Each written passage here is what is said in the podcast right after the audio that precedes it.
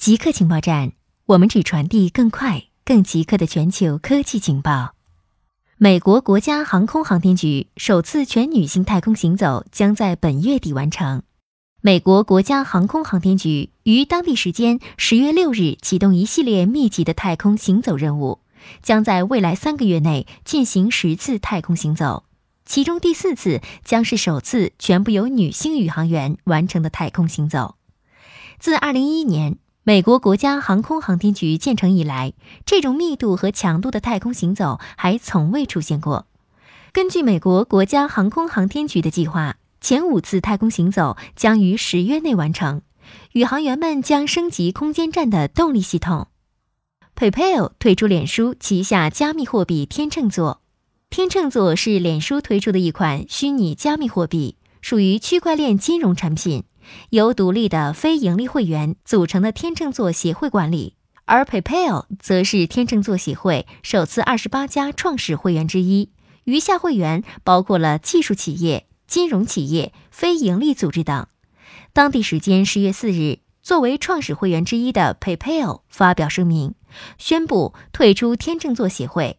PayPal 在声明中表示。公司决定放弃进一步参与脸书发起的天秤座项目，会继续专注公司现有使命和业务重点。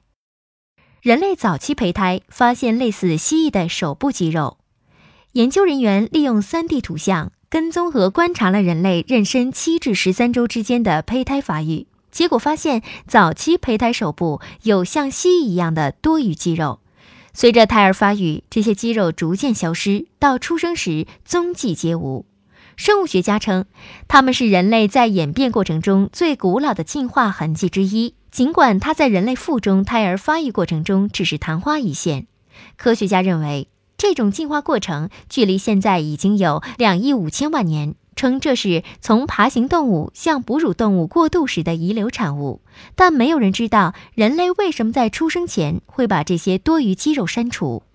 生物学家说，这一发展过程可能解释了为什么人类拇指比其他手指更灵活的原因，因为拇指比其他手指多了一条肌肉。